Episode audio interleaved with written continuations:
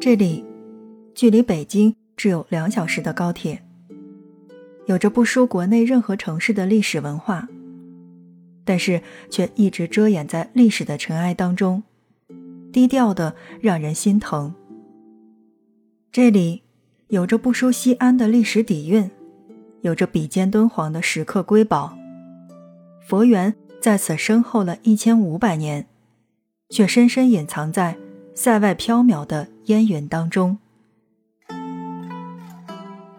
走出古城，这里有着壮美的山川风光，甚至还占据五岳当中的一岳。虽然身在塞外，但每一寸山水都有着江南宝地的灵秀。这里还有一片堪比美国西部方块山的极致荒野，开车走过。仿佛像穿越到了 Discovery 的探索频道，又仿佛直接空降异星世界。同时，这边也是一座真家里有矿的城市，凭借一己之力，让煤矿企业跻身世界五百强。这里就是山西大同，一个几乎全网零热度，却被历史学者和旅游达人津津乐道的地方。来过的人都表示，去十次也不嫌腻。这座千年的北魏旧都，如今是一部活着的历史古书，热度不像西安、洛阳那样的网红，却随便走走就能遇见古迹、古刹和古城。忽然一抬头，一千年的美倾泻而来。夜里华灯初上。这座城市又仿佛穿越到千年前的平城，这里是山西省最古老的城市之一。每一点灯火都在讲述着一个三晋人家的故事。很多人不知道，身在碳水王国的山西，大同其实也是一座舌尖上的小城。刀削面香透了几代人的 DNA，羊杂汤。温润了一座城的脾胃，所以 FM 轻奢时光，听着声音去旅行。今天就让我们走进这座低调的宝藏小城，走过大同，因为那不止只有煤矿。虽然是中国煤矿第一大城，但是大同的底蕴却远远的不止煤老板这么简单。两千多年的建成史，历经了十多朝的佛教圣地，都让它成为了一个历史底蕴卓绝的城市。漫长的岁月当中，无数的能工巧匠云集于此，也让它成为了一座活着的木质古建筑博物馆。保留下的建筑不仅是造型完整，更凝聚着古人的建筑智慧。挑出中国的四大历史古都，大同站在其中任何一个面前都毫不怯场。如果不是因为山西省太不出圈儿，凭大同的内涵，早就刷爆了抖音、快手和小红书。如果你要问我在大同哪儿好玩的话，那我第一个推荐到的应该是悬空寺。悬空寺，半天高。三根马尾空中吊。如果说山西最出圈的景点，那么或许就是悬空寺了。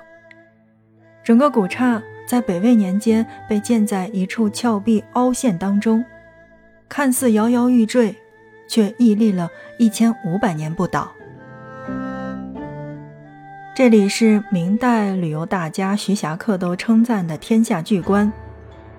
唐代 C 位大诗人李白，在悬崖底下留下了壮观的墨宝。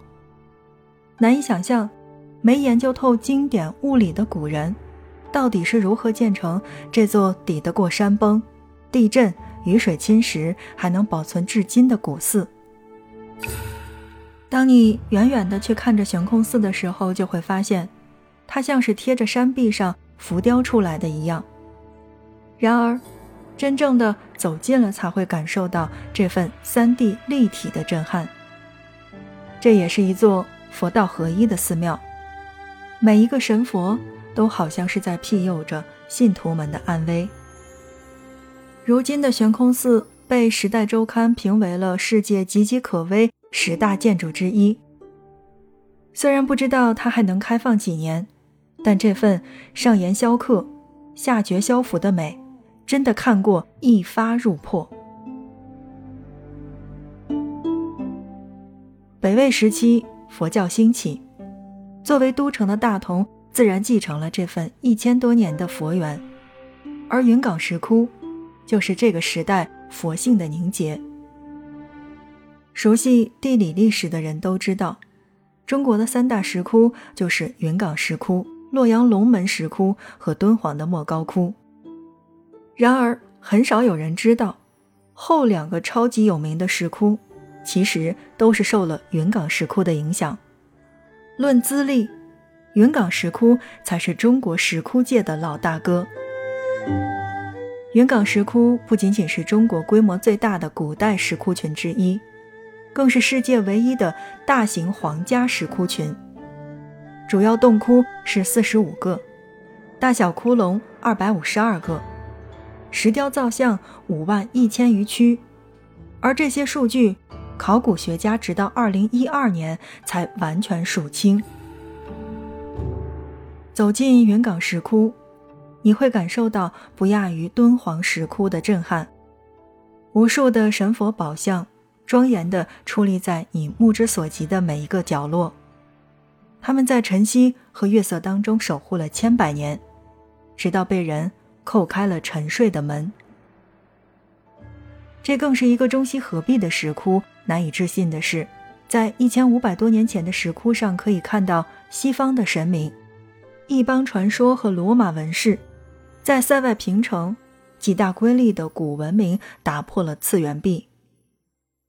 整座石窟依山开凿，东西绵延约一公里。这座北魏皇帝倾举国之力开凿的石窟，不仅仅是灰头土脸的古迹，其间细腻的雕刻技艺、绝妙的色彩运用，都让它成为了全人类的艺术瑰宝。再来说到的就是华严寺。华严寺是位于大同古城内西南隅，始建于辽崇熙七年。由于辽国皇室的宗教性质，所以地位显赫。它目前也是国内仅存的辽金建筑的典型代表。寺内现存的博家教藏殿、大雄宝殿都是辽金保留下来的历史建筑。其殿宇宏伟壮丽，造型严谨俊美，壁画庄重秀丽，让人觉得是误入了一座雕刻的博物馆。寺中博家教藏殿当中最出名的就是合掌露齿菩萨，被誉为叫做东方维纳斯。这份来自东方美学的内敛灵性，是米开朗基罗也雕不出的瑰宝。走出殿内，这里的氛围又肃穆宁静。有时在北方干爽的午后走一走，天高气朗，万物无声，仿佛古时的佛业又随着北风流淌了近千年。大同城注意的历史是相当的悠久。之前说大同是一座活着的博物馆，是因为这里的古城墙历经了千年。却依旧矗立在每个市民的生意当中，沉默又悠远。如果你去过西安，你就会发现北京和它真的很像。而走在大同的古城墙上，你会恍惚觉得自己是在西安。北魏时期留下的城墙高高厚厚，守候着这里的千年安稳。走下城墙，这里仿佛更是一座。从岁月里走过的影视城，各种古建筑被完好的保存在城市的每个角落，很容易一秒穿梭到过去的时光。虽然很多人觉得大同是身在中原的，但是打开地图却发现，它已经处于贴着内蒙的位置，是真正的塞外古城。然而，北得如此彻底的大同，却有着不输南方的灵秀山水，更独占了五岳当中的一岳，还有着刷爆小红书的荒野美景。泰山如坐，华山如立，衡山如行，衡山如飞，嵩山如卧。这里是五岳当中的北岳衡山，一座行走着的山川巨人。衡山山脉横跨了两个省，如今大部分是归属大同的浑源管辖。整个衡山主峰叫做人天北柱和绝塞名山，这里叠嶂拔峙，气势宏伟，被誉为是北国万山之宗主。而我们刚才所说到的悬空寺就建在衡山之上，导致如今很多人来衡山只是匆匆的一瞥，其实。整座山的气势万千，都是值得你花上一天的时间去边走边看的。另外，再用节目的最后的时间来告诉大家的这个地方是很多人不知道的。我们只知道西藏有扎达土林，但不知道在大同县也有一处天然的地质奇观。它不输美国西部的方块山的雄浑，更有着火星表面一样的苍凉，还有着大西北的神秘气息。而这边就叫做土林。大同的土林被当地人称为叫做石板沟，或者说是狐仙庙。土林当中的土柱、土壁天然而形成的各种的造型，宛如是从远古走来的一尊尊雕像。路过这里，恍惚以为自己是身在外星荒野当中的。很多人说起大同，都会觉得它是一座灰头土脸的城市。的确，千年的风霜之下，这座城市都难免暗淡在时光当中。好在如今的大同已经不是那个土味的老头，而是融合了很多新潮设计的时髦青年，更有着无数深度有趣的展览，是值得你打卡的。如果你去到大同的话，想去新式的地方，那么大同博物馆是一个最好的方式。打卡一座古城，最不能错过的除了各大的古迹，还有就是当地的宝藏博物馆。而大同博物馆就是这样的一个宝藏不露的打卡地。七万余件藏品，让你沉浸式的感受到北魏旧都的底蕴。如果是想打卡年轻的网红地标的话，那么大同的美术馆是你的第一选择。正在收听到的是 FM 轻奢时光，听着声音去旅行。在今天的节目内容当中呢，我们来跟大家一起走进的是山西大同。说到大同，我们刚才所介绍到的这些，其实都是冰山一角。山西真的是太宝藏又太低调的省份。欢迎点击关注我们的节目。那么在以后的节目当中，我们来会跟大家一起介绍到更多的大同。比如说像晋祠，比如说应县木塔、王家大院等等。当然，如果是我的话，那就看大家的出发地是哪里。去到大同的话，还算很方便的，北京出发两个小时，高铁就可以直达。